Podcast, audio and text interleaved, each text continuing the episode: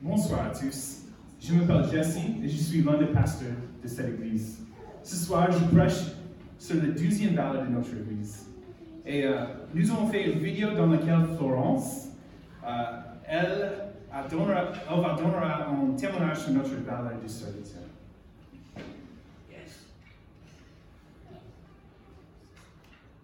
Donc,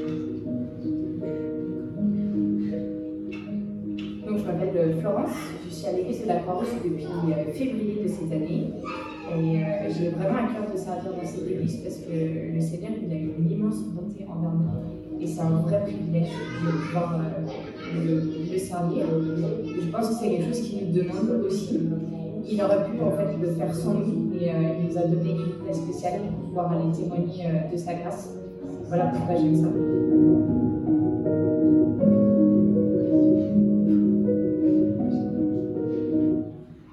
Merci, Florence. Ok.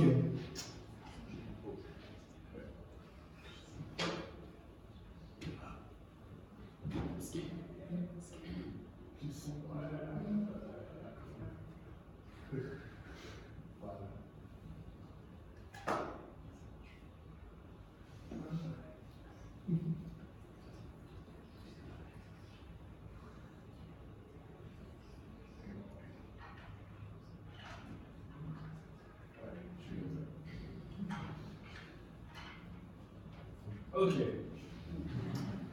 Voilà. Nous sommes les serviteurs qui ont été appelés, créés et sauvés pour servir Dieu et les autres. Ça, c'est le douzième valeur de notre Église. Quand j'ai commencé à réfléchir comment communiquer cette valeur avec les Écritures, j'ai tout de suite pensé au livre de Romains. Paul nous donne 11 chapitres de vérité théologique riches avant de nous donner quatre chapitres plus pratiques. Nous nous sommes récemment réunis en équipe de prédicateurs pour discuter de la série que nous venons de terminer ce titre et pour planifier pour cette année. Nous allons parler de nos forces et nos faiblesses en tant qu'équipe de prédication. Pour nous, c'est plutôt facile de comprendre théologiquement les Écritures, les passages de la Bible, mais par contre, un domaine où nous pouvons grandir, c'est aider l'Église à comprendre et appliquer ces vérités dans leur vie, dans leur vie quotidienne. Comment pouvons-nous développer de plus en plus cet état d'esprit en tant qu'Église Prendre la vérité de l'Évangile et la mettre en pratique. J'aime bien cette citation. L'énergie de la grâce de Dieu appelle les êtres humains non pas à la passivité, mais à l'effort. Mais cet effort enraciné dans la foi est dynamisé par la puissance du Saint-Esprit. Donc, avec ça en tête, je pensais que le livre de Romans serait une bonne, utile et une aide pour comprendre notre valeur de service. Paul et l'Église de Rome à vivre son identité ce soir aussi. Lisons Romains 8, versets 29 et 30 avec moi. En effet, ce qu'il a connu, connu ce qu'il a connu d'avance, il les a aussi prédestinés à devenir conformes à l'image de son Fils, afin que celui-ci soit le premier-né d'un grand nombre de frères. Ce qu'il a prédestinés, il les a aussi appelés ce qu'il a appelé, il les a aussi déclarés justes. Et ce qu'il a déclaré juste, il leur a aussi accordé la gloire. L'évangile doit toujours être le fondement, le carburant de notre service. Paul nous montre dans Romains que nous avons été appelés, créés et sauvés. C'est le même langage que nous, nous utilisons lorsque nous définissons le service comme une des quatre valeurs de notre Église. Nous sommes des serviteurs qui ont été appelés, créés et sauvés pour servir Dieu et les autres. L'Évangile nous fournit la motivation et le carburant pour notre service pour Dieu et pour les autres. Je ne vais pas passer toute la prédication à parler de Romains 8, mais je voulais commencer ici, afin de nous rappeler que le service ne peut se mettre en pratique sans commencer d'abord avec l'Évangile. Mais que se passe-t-il si vous ne commencez pas par l'Évangile dans la vie chrétienne? C'est comme mettre de l'essence dans une moteur diesel. Maintenant, c'est difficile de se tromper, mais il y a 10, 20 ans, dans mon enfance, c'était beaucoup plus facile pour quelqu'un de mettre accidentellement le mauvais type de carburant dans sa voiture. Soyez honnête, est-ce que ça c'est déjà arrivé à quelqu'un? Mais. Merci. Ok. C'est bien de vivre maintenant. Si vous ne mettez pas le bon de carburant dans votre voiture, que se passe-t-il? Ce ne va pas démarrer. Et même si elle démarre, vous pouvez l'abîmer. Est-ce que c'est vrai? Non. Ok. Ok. Mais ce, n'est clairement pas une bonne idée et très coûteux à préparer. C'est à peu près la même chose dans la vie d'un chrétien. Si le carburant, la motivation de votre vie ne commence pas par l'évangile, cela peut mener à une vie improductive et remplie de peur. Une vie qui ne glorifie pas Dieu. Dieu a créé l'évangile pour être le carburant qui nous anime. Si nous essayons de remplir nos vies avec un autre carburant, comme l'obéissance basée sur le compte, nous ne vivrons pas la vie que Dieu a prévue pour nous. Et le poids de ce type de vie sera écrasant. En Romains 8, verset 15 jusqu'à 17, c'est dit Et vous n'avez pas reçu un esprit d'esclavage pour être encore dans le compte. Mais vous avez reçu un esprit d'adoption par lequel nous crions Abba, Père. L'Esprit lui-même rend témoignage à notre esprit que nous, que nous sommes enfants de Dieu. Or, si nous sommes enfants, nous sommes aussi héritiers, héritiers de Dieu et co-héritiers de Christ.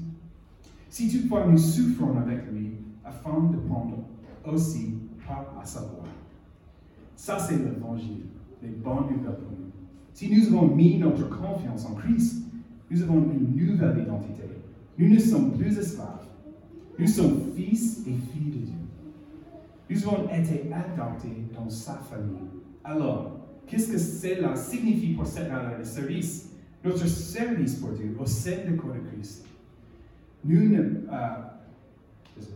nous avons été adoptés dans sa famille. Mais alors, qu'est-ce que cela signifie pour cette valeur? Notre service pour Dieu au sein du corps de Christ nous ne permet pas de gagner la salut. Au contraire, le service est un signe de la transformation que Christ opère en nous. Donc, Romains 8 nous donne le fondement de qui nous sommes en tant que serviteurs de Dieu, appelés, créés et sauvés. Mais que devons-nous faire en tant que serviteurs? Je voudrais inviter Sylvain à venir lire le passage, puis à prier pour nous.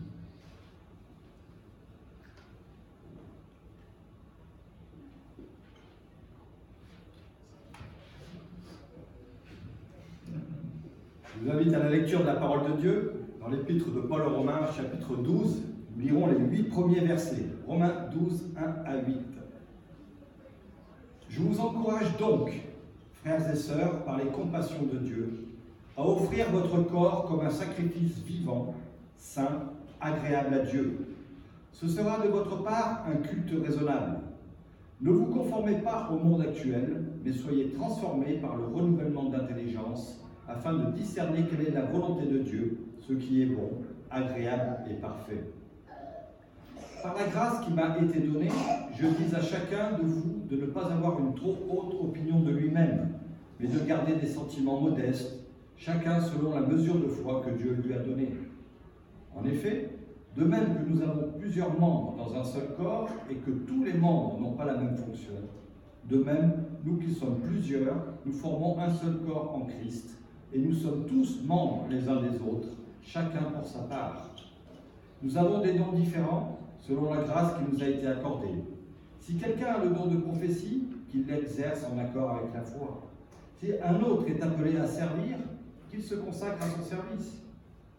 Que celui qui enseigne se donne à son enseignement, et celui qui a le don d'encourager à l'encouragement. Que celui qui donne le fasse avec générosité, celui qui préside avec zèle, et que celui qui exerce la bienveillance le fasse avec joie. Prions ensemble. Notre Père, nous te louons et te remercions pour ta parole. Tout a été fait par ta parole et rien de ce qui a été fait n'a été fait sans elle. Merci parce qu'elle est aussi cette épée qui sépare jointure et moelle. C'est par elle que tu nous sanctifies, que tu nous fais grandir. Merci pour aussi sa fonction d'éclairage, de, de lampe à nos pieds sur notre sentier. Père, ce soir nous voulons t'apporter ensemble Jessie, ton serviteur, qui va prêcher ta parole. Donne-lui l'assurance et l'autorité pour notre édification. Au nom de Jésus. Amen.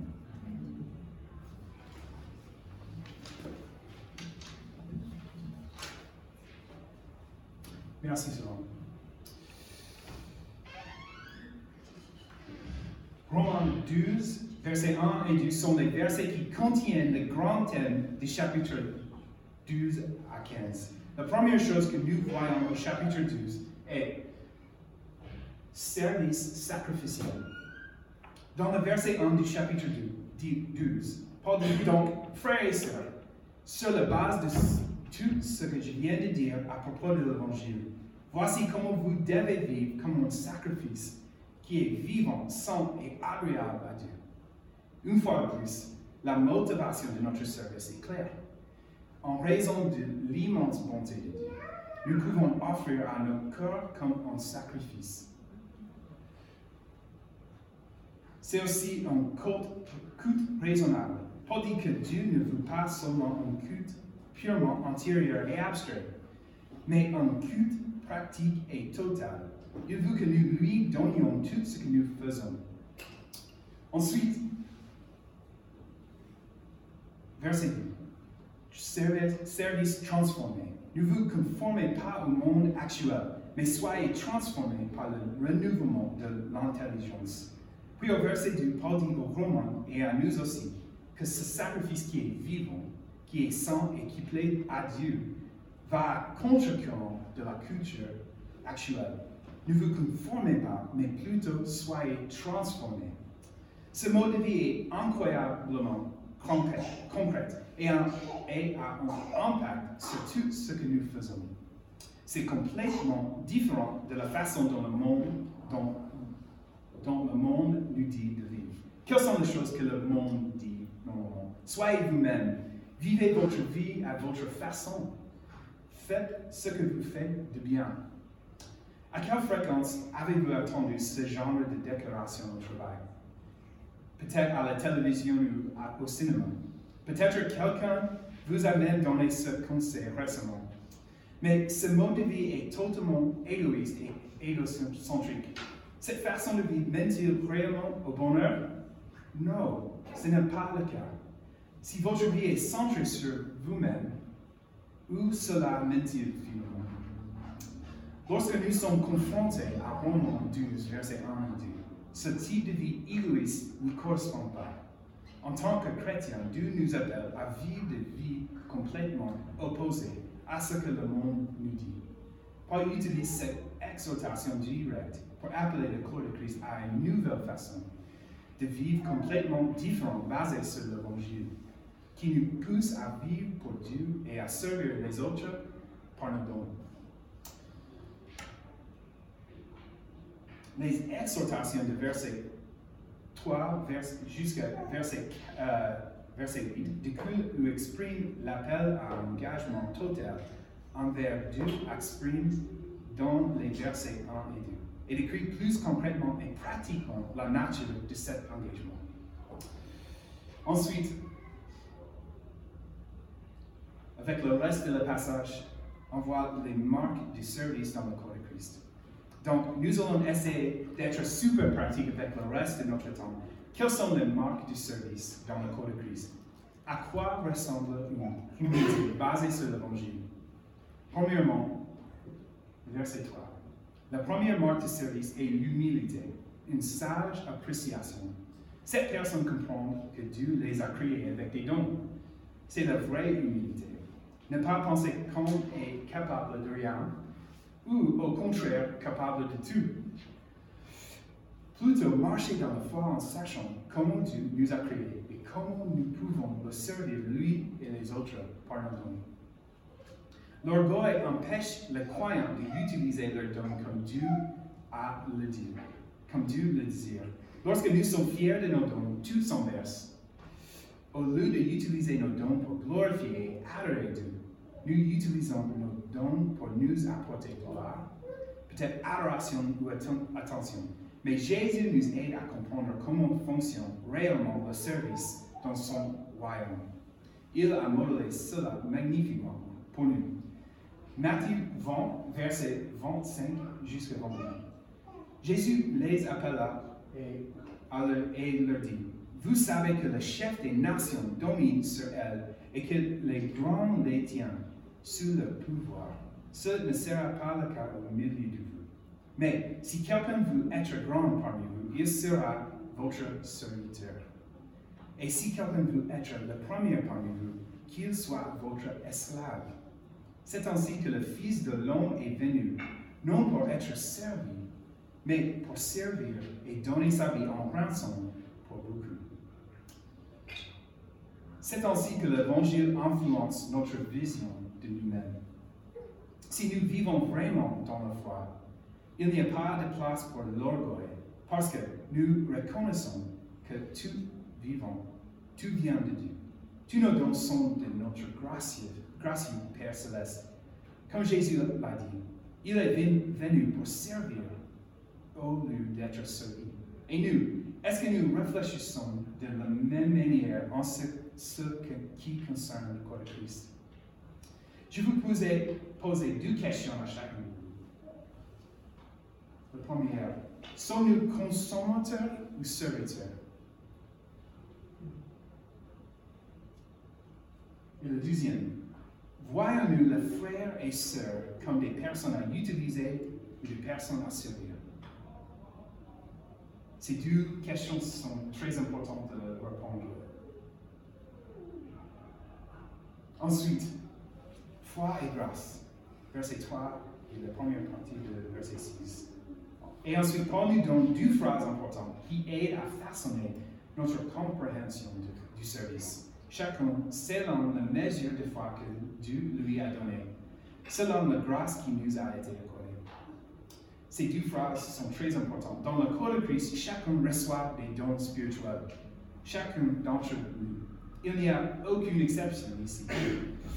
Je pense que parfois nous avons l'idée que certains d'entre nous sont doués et d'autres peut-être pas. Aucun membre de l'Église n'est exempté, car chaque croyant a reçu une mesure de foi et est invité à l'auto-évaluation conformément à cette foi répartie. Dieu ne nous demande pas d'être ou de faire quelque chose que nous ne sommes pas. Ça, c'est très important de, de souvenir. Ne pas comprendre cette vérité, mais peut nous apporter des ennuis. Nous sommes tous différents. Et Dieu, et nous a donné différentes mesures de foi et grâce. Ça, c'est normal. Mais lorsque nous ne, nous ne comprenons pas comment Dieu nous a fait, cela entraîne du stress et de l'anxiété. Nous ne parvenons pas à accepter notre humanité, notre finitude. On ne peut pas tout faire. Ça, c'est clair. Nous ne sommes pas Dieu. Et nous ne pourrons peut-être même faire certaines choses aussi bien que quelqu'un d'autre dans l'Église. Mais ce n'est pas la question. Dieu veut que nous soyons fidèles avec la foi et la grâce qu'il nous a donnée. Pour ceux d'entre nous, d'entre vous dans l'église de maison dont j'ai fait partie, ou pour ceux d'entre vous qui ont fait partie de l'ITIM, avec moi, cela peut être quelque chose que vous m'avez entendu confesser. Une de mes faiblesses est que je pense que je suis capable de choses que je, ne suis pas. Dans mon rôle de pasteur, il y a toujours plus à faire que je ne peux accomplir en une journée, une semaine ou un mois. J'imagine que vous pouvez ressentir la même chose dans votre boulot. Votre boulot. Dieu m'enseigne que j'ai besoin de prendre un repos de sabbat et de croire qu'il accomplira tout ce qu'il désire dans son temps. Quand je ne fais pas confiance à Dieu de cette façon, mon service pour Dieu est déformé. et j'ai en tendance à être anxieux et stressé souvent. Dieu continue de me rappeler qu'il m'a donné une mesure de foi et de grâce comme son serviteur. Ma responsabilité est d'être fidèle à ce qu'il m'a donné. Combien d'entre vous ont participé à la dernière école biblique de Lyon avec, euh, qui, que Daniel a enseigné? Daniel a fait un excellent travail pour nous aider à réfléchir à la façon dont Dieu a fait chacun de nous et aux dons que nous, avons. Quelque chose de pratique que nous voulons mettre à la disposition de chacun de vous, grâce à Daniel et aussi Sylvia, est un livret des- d'exercices qui peut vous aider à comprendre comment Dieu vous a fait et comment mettre vos dons à disposition du corps Christ. Ils seront sur la table au fond de la salle après le service de célébration. Oui, c'est utile pour, pour nous.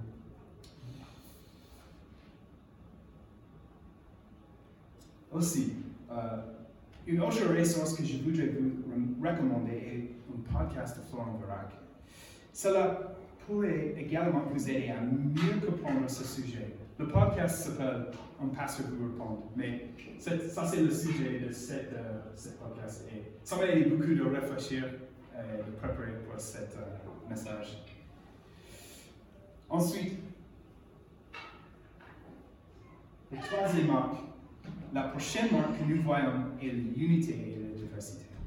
La seule façon dont l'Église peut être unifiée dans toute sa diversité est que nous sommes tous en Christ. C'est la chose la plus fondamentale de notre identité. Avant d'être autre chose dans le corps de Christ, nous sommes fils et filles. Comme nous le lisons dans Romains 8, nous sommes adoptés dans la famille de Dieu. Les différences évidentes dans la- le peuple de Dieu font partie du dessein de Dieu et sont analogues à la unité et la diversité du corps humain. De même, les fonctions disparates dans le corps de Christ ne menacent pas son unité, mais sont essentielles à sa nature en tant que corps. Romains 12 nous donne une belle image d'une Église saine qui fonctionne bien ensemble. Paul a également écrit à l'Église de Corinthe. C'est le même sujet. Il y, a des- il y a diversité des dons, mais le même esprit. Diversité des services, mais le même Seigneur. Diversité d'actes, mais le même Dieu qui accomplit tout en tous. Or, à chacun, la manifestation de l'Esprit est donnée pour le bien de tous. Il y a un élément important à souligner ici. Le dessein de Dieu pour l'Église est qu'elle agisse comme un corps. Pour que nous puissions fonctionner correctement, nous devons agir dans l'unité, mais avec la diversité de nos dons. Le christianisme autonome ne fonctionne jamais parce que Dieu a voulu que notre service, notre vie spirituelle soit un projet communautaire. J'aimerais que vous preniez un moment pour regarder autour, de vous les autres personnes dans cette salle. Vous, vous pouvez prendre un moment juste bien réfléchir. Croyez-vous vraiment que vous leur appartenez? Croyez-vous vraiment que vous appartenez à cette église locale? Ce corps de Christ d'une manière qui va réellement vous impacter. Si vous y croyez vraiment, qu'est-ce que devra changer, devrait changer dans votre vie de vivre, votre façon de vivre? Comment cela vous affecte concrètement dans votre vie quotidienne?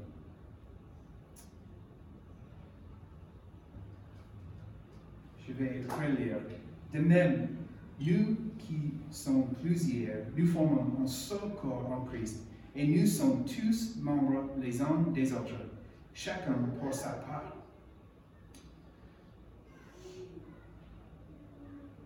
La quatrième marque du service dans le corps de Christ, maximiser nos dons.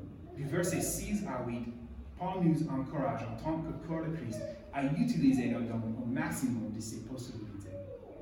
Prenez un moment pour y penser. Dieu veut que vous serviez avec excellence, qui maximise les dons qu'il vous a donnés. J'espère que cette vérité vous humilie et vous pousse comme elle m'a fait.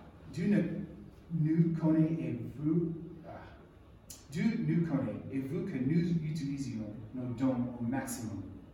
Mais si nous n'utilisons pas nos dons de façon intentionnelle pour servir Dieu et les autres, nous abusons des biens que Dieu nous a confiés et de ce fait, nous trompons aussi le corps de Christ parce que nous sommes tous membres les uns des autres.